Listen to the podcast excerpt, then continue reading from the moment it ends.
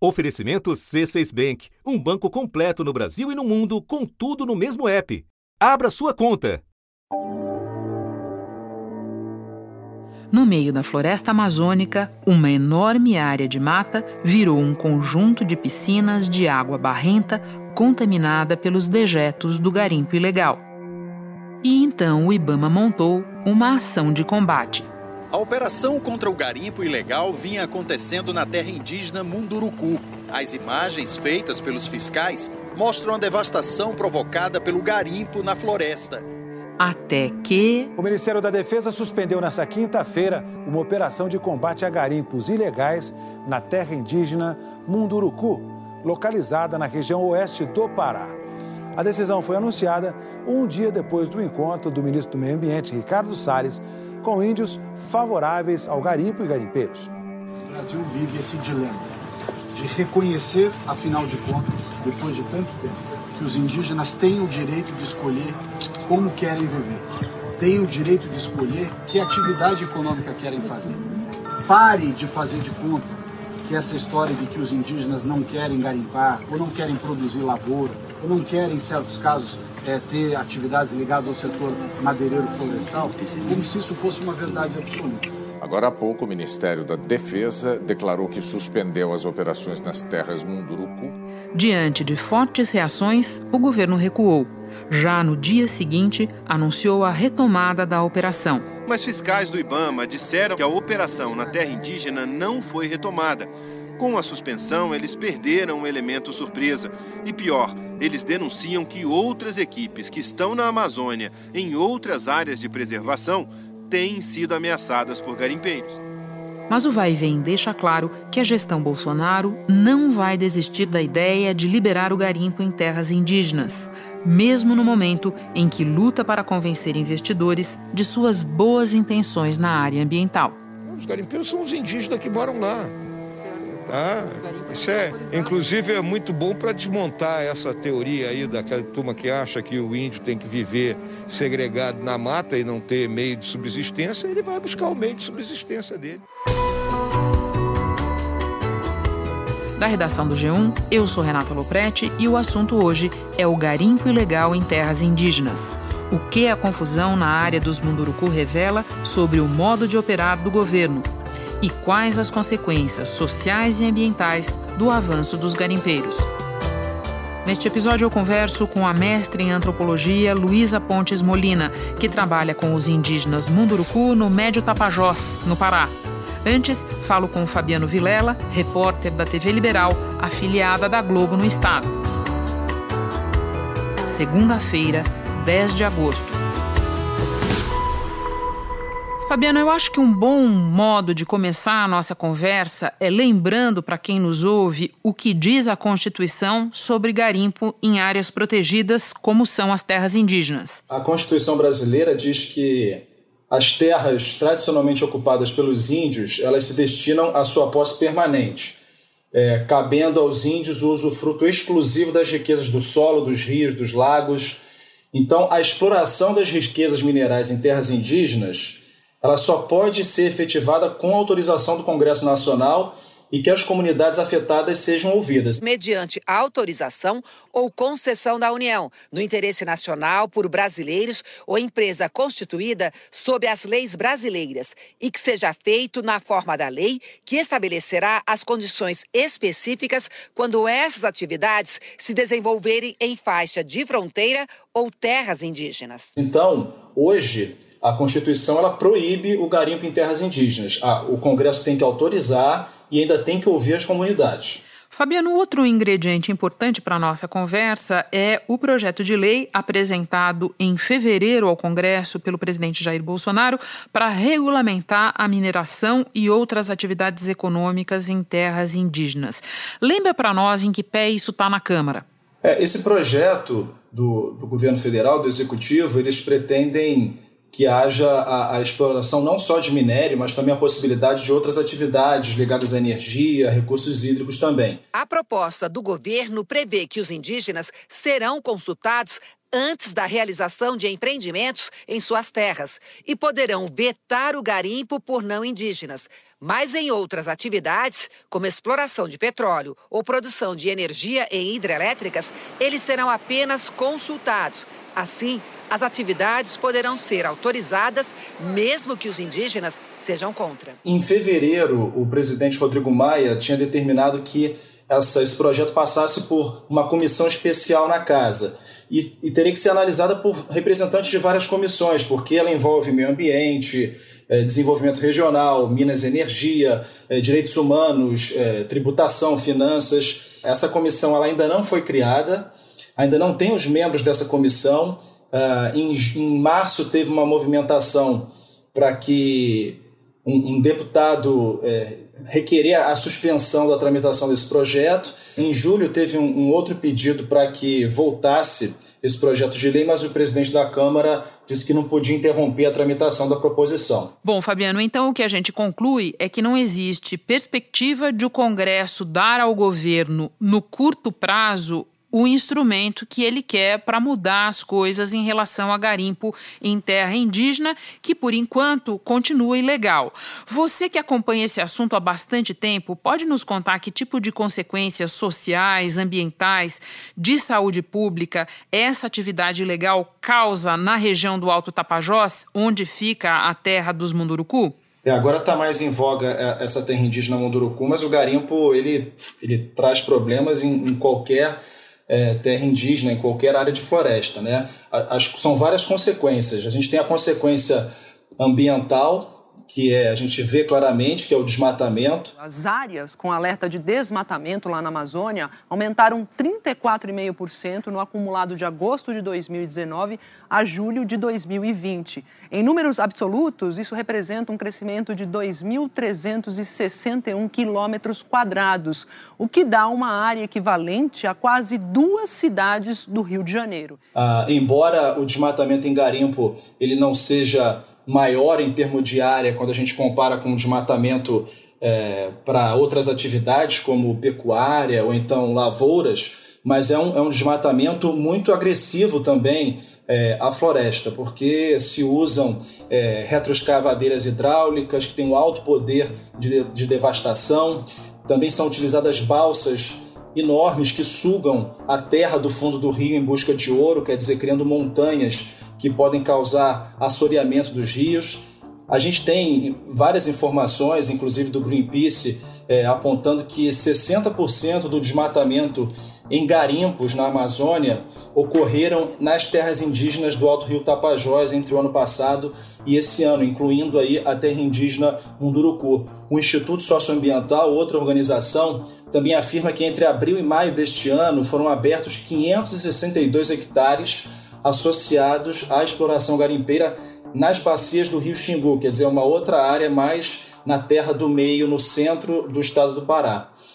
Quer dizer, essas são as consequências ambientais. Uma outra consequência muito grave é o uso do mercúrio no garimpo. Né? É uma experiência minha no ano passado, quando eu fui fazer as reportagens das queimadas, eu passei uma temporada na, no município de São Félix do Xingu e eu fui almoçar com um amigo na beira do Rio Fresco. E eu fiquei impressionado, até comentei com ele, mas uh, o Rio Fresco é um, é um afluente do, do Xingu, e o Xingu tem aquela água linda, esverdeada, e eu estava olhando uma água, uma cor barrenta, e ele me falou, Fabiano, é porque daqui a 5, 10 quilômetros tem um garimpo na terra indígena é, dos Caiapó. Então, é, visualmente eu percebi ali que é, toda a poluição provocada pelo, pelo garimpo acaba é, desaguando nesses rios e você vê claramente a poluição ali. O mercúrio, além dessa poluição visível, tem uma, um risco altíssimo de contaminação é, dos peixes. Né?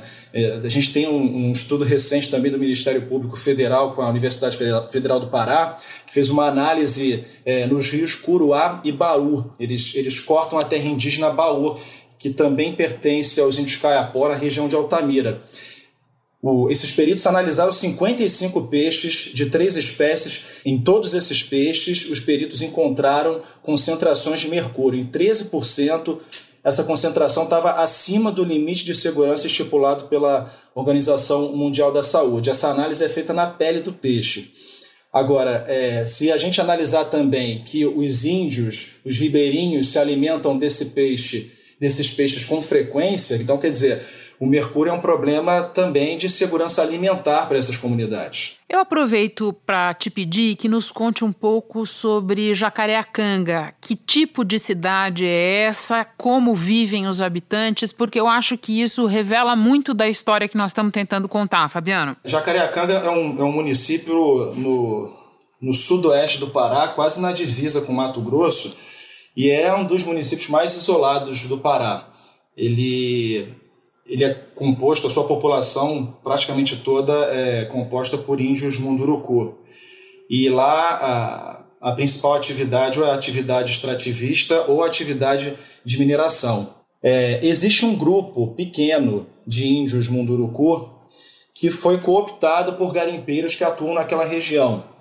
Então, eles fazem o trabalho braçal nos garimpos, mas estão a serviço de grupos maiores, garimpeiros brancos. Então, é, o que ocorre muito também é que isso não justifica a ilegalidade naquela região, mas só que aquela população também tem uma certa dificuldade para para obter renda, para geração de renda e desenvolvimento. É, eles estão tentando, mas a gente não vai deixar, porque a gente está lá e a gente vai lutar sim, porque não fizeram consulta, mas a gente faz denúncia no IBAMA, faz denúncia no CNBio, faz denúncia na Polícia Federal, infelizmente não fazem nada. Mas a maior parte dos índios, Munduru, dos índios Munduruku é contra os garimpos naquela região. E não são os índios que financiam mesmo esses, esses garimpos, porque os equipamentos são caríssimos. Essas máquinas é, PC, que são essas escavadeiras, elas custam 500 mil reais. Então, é, é são grupos econômicos fortes que atuam naquela região. A Polícia Federal fez uma operação recentemente, bloqueou 8 milhões de reais em bens de um grupo suspeito de comandar os garimpos naquela região, um grupo de Novo Progresso, e a investigação ainda está em curso para avaliar toda essa situação ali. Fabiano, você disse há pouco, eles fazem o trabalho braçal. Um argumento frequentemente usado pelo governo é que a regulamentação representaria oportunidades econômicas para os indígenas. Então, conta para nós, esse tipo de garimpo gera renda real para quem trabalha com ele na ponta. Como é que esse tipo de garimpo se relaciona com a cadeia do ouro no Brasil? É, o ouro a gente sabe que é um, que é um metal muito valorizado e nos últimos meses tem tido uma valorização alta do ouro no mercado. Essa relação entre é, quanto um índio garimpeiro recebe, isso talvez seja muito particular entre é, esse grupo e, e, e, e, o grupo que o, que o, que o contrata para trabalhar. Geralmente esses grupos com maior poder econômico. Mas fica muito claro que praticamente toda a riqueza vai para esses grupos de maior poder aquisitivo e pouco fica com essas comunidades. É, sem falar em outros aspectos também, de aspectos sociais, de poder provocar violência nessas áreas, garimpos é, geralmente são regiões muito violentas, as pessoas andam armadas, isso causa uma instabilidade também nas comunidades indígenas. Até uma investigação recente do Ministério Público Federal mostrou que praticamente não tem nenhum controle zero controle sobre a cadeia econômica do ouro no Brasil, na Amazônia, porque os procuradores identificaram, por exemplo, que é, esse controle é feito com notas fiscais preenchidas em papel, quer dizer, elas não alimentam nenhum banco de dados para ter um controle externo. Então, é, essa circulação de ouro de um garimpo até chegar às empresas que fazem o beneficiamento, é, muitas delas na região sudeste, para produção de joias e, e, e outros, outros materiais, essa, essa relação é muito frágil, muito carente de fiscalização. Naquela bacia do rio Tapajós, que é dessa que a gente está falando aqui no podcast, daquela região dos Munduruku, seria o maior polo de extração ilegal de ouro no país. Em média, o garimpo movimenta ali 30 toneladas de ouro por ano. Isso daria mais de 4 bilhões em recursos que praticamente não são declarados. Quer dizer, são comercializados ilegalmente, um volume seis vezes maior do que o mercado legal, e a gente fica nessa situação de que não há uma fiscalização é, sobre essa cadeia produtiva do ouro no país. Fabiano, muito obrigada por compartilhar as tuas apurações, o teu trabalho jornalístico aí conosco. Até mais. Obrigado, Renata. É sempre um prazer. Um abraço. Hora de conversar com a antropóloga Luísa Pontes Molina.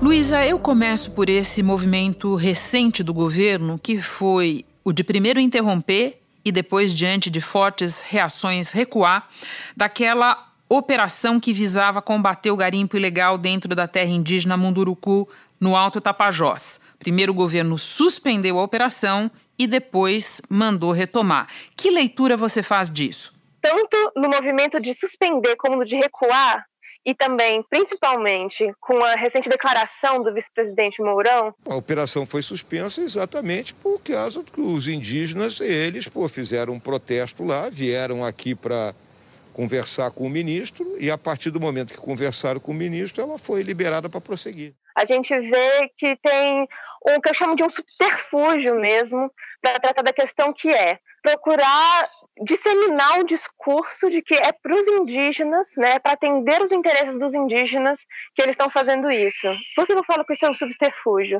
Isso não se sustenta. No caso dos Munduruku, e com todos os anos de, de trabalho que eu tenho com eles, eu posso afirmar com toda a segurança que isso não se sustenta. Mas nesta carta, assinada por eles e por várias associações indígenas, eles disseram que são contra o garimpo. Invadiu nossas casas, o nosso lar de sobrevivência trouxe a desunião, drogas que viciaram os nossos futuros jovens munduruku. É difícil pescar e caçar devido ao aumento do garimpo em nossa região. E isso faz parte de uma, de uma estratégia mais longa, que já vem desde que o Bolsonaro eh, assumiu a presidência, e, e que é de chamar determinadas lideranças para perto de si, como se elas falassem em nome de todo o povo, para legitimar um projeto que é do interesse do, do, do, Bolsonaro desde antes dele assumir a presidência. Então, ele está é, articulado com uma série de outros interesses que já vem de muito tempo, como inclusive o Mourão deixou muito, muito, certo, muito claro hoje, né? Já vem de muito tempo, muito décadas de interesse de abertura das terras indígenas para mineração. Então, ele usa dos Munduruku para fazer isso, inclusive de forma é, muito semelhante ao que ele fez, é, ao que os ministros dele, Salles e Tereza Cristina, fizeram no começo do ano passado, visitando os índios Pareci, no Mato Grosso, que arrendam parte da terra para plantar soja, porque o interesse do governo também é no, a investida nas terras indígenas para liberá-las para poder fazer o arrendamento para plantar para plantar soja. Então, é, uma outra camada indo agora para um nível um pouco maior é a relação do governo Bolsonaro com as terras indígenas, é, a investida do governo Bolsonaro com as terras indígenas que se, que se articula é, em, duas, em duas frentes, né? a mineração e o agronegócio. E aí a gente vê que tanto em um como em outras estratégias são semelhantes. Eles foram lá nos Parecio, vestiram o, a Tereza Cristina e o, e o Salles com adereços indígenas como se eles fossem aceitos por toda a comunidade de Pareci e como se eles estivessem representando os interesses de todos os povos indígenas pela abertura das terras para arrendamento, né? Então a gente vê que tem, é, junto com uma, um, uma investida bem ampla do governo Bolsonaro nas terras indígenas e que se desdobra em outras proposições, a gente vê o, a, a, medida provisória que depois virou o que a gente chama de pele da, da grilagem, 2633, que também é uma investida sobre terras indígenas, inclusive sobre terras de índios isolados. A gente vê a, a instrução normativa da FUNAI, que causou estragos assim é, tremendos entre as terras indígenas também, uma série de medidas que articuladas deixam a gente ver que no episódio específico do Tapajós, tem muitas outras coisas em jogo e, um, e um, uma série de ações articuladas de forma muito precisa. Luísa, você falou há pouco de lideranças indígenas atraídas pelo governo. Você pode nos explicar melhor qual é essa questão de indígenas que também trabalham com o garimpo, esses que foram citados tanto pelo ministro Salles quanto pelo vice Hamilton Mourão? A gente está falando de uma população que tem 15 mil pessoas. A minoria desse povo, do povo Munduruku, é, tem relação com garimpo. E a gente precisa olhar essa situação não como se, primeiro, não como se representasse por o povo todo. Isso é, isso precisa ser desmontada, essa ideia precisa ser desmontada imediatamente. Inclusive, os Munduruku têm lutado constantemente para proteger as suas terras do garimpo, para proteger as suas terras de invasões madeireiras e outras. Mas a gente tem um, um, a, o maior distrito aurífero do mundo. Então, a pressão sobre o povo Munduruku por parte dos não indígenas é muito grande. Então, é, os, os, indígenas que se envolvem com garimpo, eles foram atraídos como uma espécie de sedução por parte dos não indígenas para se envolver com essas atividades. Mas é um grupo pequeno, um grupo que não representa o povo munduruku, e o povo munduruku, que tem diversas associações, está trabalhando diretamente para proteger as suas terras justamente da degradação. Luísa, além dos Munduruku, nós poderíamos lembrar aqui na nossa conversa dos Yanomami, que também estão sofrendo pressão do garimpo ilegal, que na pandemia, aliás, ganha um agravante, porque facilita a transmissão do novo coronavírus. Pode falar um pouco sobre isso também? O garimpo ilegal está afetando o povo Yanomami há décadas. A gente já está na segunda geração de lideranças que está lutando contra o garimpo e para proteger o seu povo e as suas terras no povo Yanomami. Então, se antes a gente tinha Davi Copenau, com grande liderança que foi, que tentou diversas vezes diante de vários presidentes da República, diversos órgãos públicos, para tentar conter e sempre escutando a mesma coisa, aliás, de que é muito difícil, de que é muito maior do que a capacidade do Estado de gerar de, de crise. A gente tem agora o Dário e outras lideranças da geração dele lutando para proteger a terra do, da invasão garimpeira. A gente tem 20 mil garimpeiros dentro da terra Yanomami. E são eles exatamente, como no caso dos Munduruku, que estão disseminando de forma muito mais célere a Covid. Por isso, estamos muito preocupados essa doença que está aproximando aqui no estado de Roraima e também essa doença vai entrar no nosso território Yanomami. Então, tem gente que não sai da aldeia e pega Covid ainda assim. Por quê? Porque as terras estão infestadas por garimpeiros. Luísa, no início deste episódio, eu conversava com o repórter Fabiano Vilela sobre o projeto de lei que está no Congresso e que pretende regulamentar as atividades econômicas em terras indígenas. O governo sempre defende esse projeto com o argumento de que essa regularização representa oportunidade econômica para as populações da Amazônia. O que você tem a dizer a respeito disso, especialmente no momento em que a política ambiental do governo está sendo questionada por nomes expressivos, inclusive do grande capital? Esse é um argumento falacioso e bastante pernicioso também. Por quê? Primeiro, dá a entender que eles estão fazendo isso para o bem dos indígenas. É mentira. A abertura das terras para exploração mineral é para grandes empresários e grandes mineradoras. Não é para o indígena que está lá na terra, suja na mão de barro com, com a retroescavadeira. Não é. É para grandes. Então, essa é uma mentira. É, o mesmo argumento é usado, por exemplo, o arrendamento de terras. Ah, é para é dar dinheiro para os índios. Não é. É para abrir para grandes empresas do agronegócio. Dá uma ideia de que essa autonomia é, ao mesmo tempo, assimilar uma, uma forma de assimilação da cultura indígena na cultura branca, ou seja, um etnocídio, que é um aspecto do genocídio, porque como se todos os, os, indígenas devessem deixar de ser indígenas para serem grandes consumidores e produtores de riqueza como os não indígenas, né? O que supõe que eles têm que deixar de ser indígenas.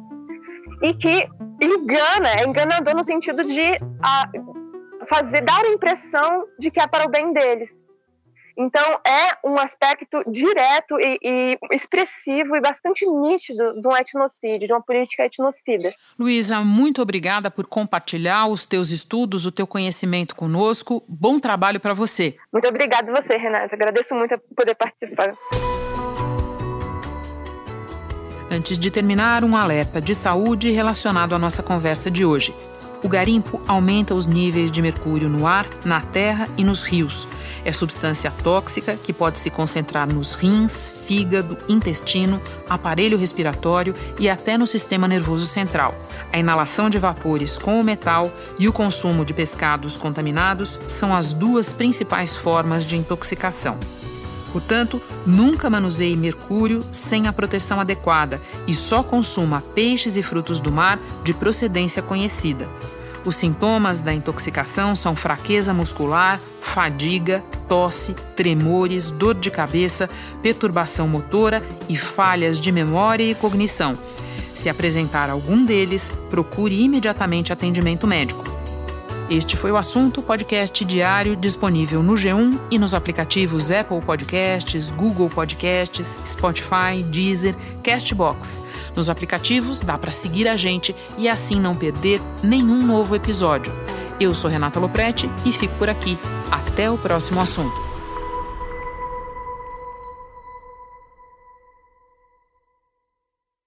Você no topo da experiência financeira que um banco pode oferecer. Escolha um banco completo no Brasil e em qualquer lugar do mundo. Abra sua conta no C6 Bank.